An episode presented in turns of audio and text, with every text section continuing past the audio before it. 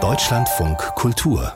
Lesart als ob bei unseren Nachbarn in Frankreich nicht schon genug gesellschaftliche Auseinandersetzung tobt, ist jetzt noch ein eigenartiger Streit um den französischen Reiseschriftsteller und Abenteurer Sylvain Tesson dazugekommen. Vor kurzem ist er zum Leiter eines Literaturfestivals ernannt worden, aber jetzt wird ihm Nähe und Banalisierung der Rechten vorgeworfen. Es gibt Petitionen und Gegenpetitionen.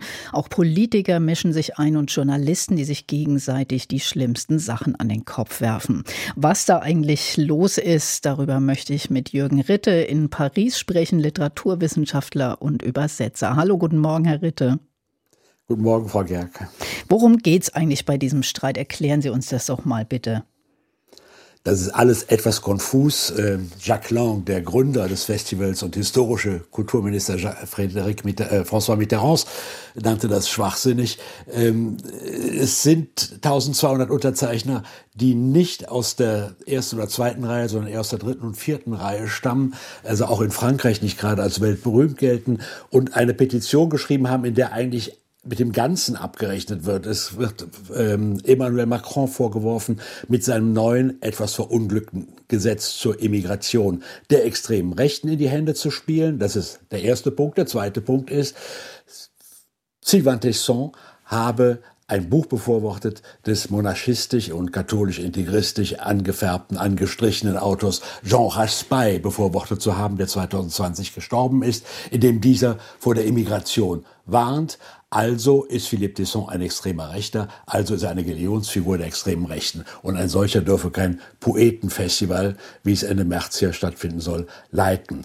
Das ist ziemlicher Unfug, wie man sehr schnell herausgefunden hat.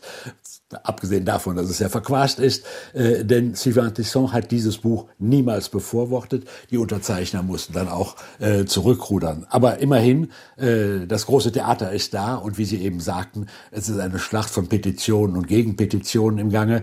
Inzwischen etwas abgeflaut. Das Ganze geht jetzt weiter in den Blogs, äh, auf den Internetmedien, ähm, wobei in der Tat die Verteidiger Tessons äh, leicht im Vorteil sind. Und er selbst hat sich ja jetzt auch inzwischen geäußert. Was hat er denn gesagt?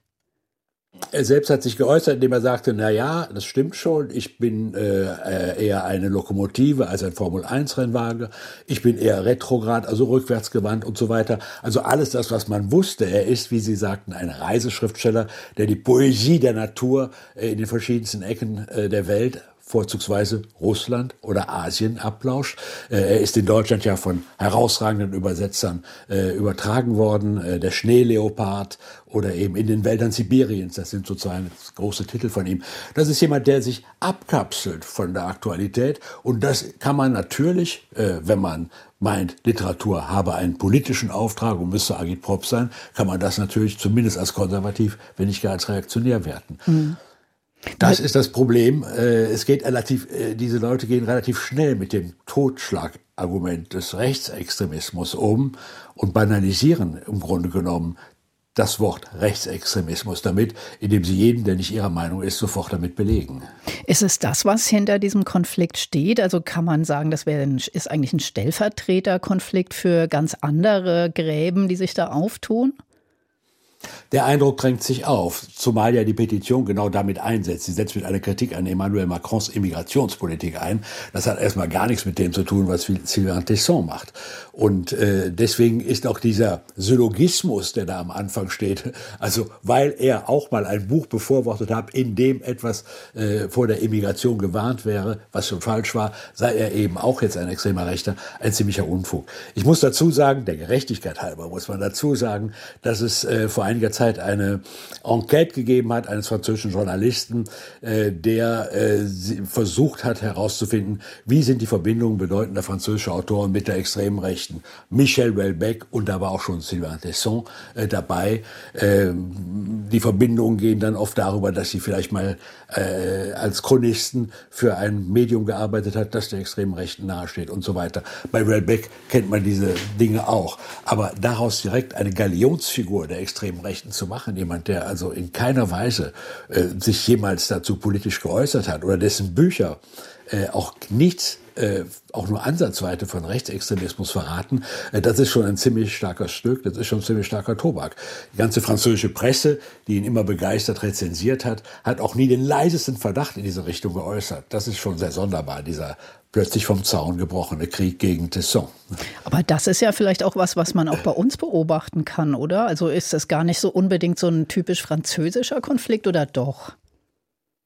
Na, ich glaube, es ist ein Konflikt, der überall in der Welt inzwischen auflodert. Was mich am meisten äh, daran bestürzt, ist, dass diejenigen, die diese Petition losgetreten haben, das äh, aufgrund von Gerüchten tun, dass sie das schlecht informiert tun und dass sie sich im Grunde genommen, obwohl sie sich Intellektuelle nennen, obwohl sie sich Lehrer nennen, obwohl sie sich Künstler nennen, äh, dass sie inzwischen genauso reagieren wie die Trolls im Internet. Das halte ich für sehr gefährlich. Das heißt, äh, das aus der Anonymität herauszuschießen, sie haben zwar unterzeichnet, aber keiner von ihnen hat sich bereit erklärt, Stellung zu nehmen äh, zu diesen Vorwürfen, die man der Petition machen kann.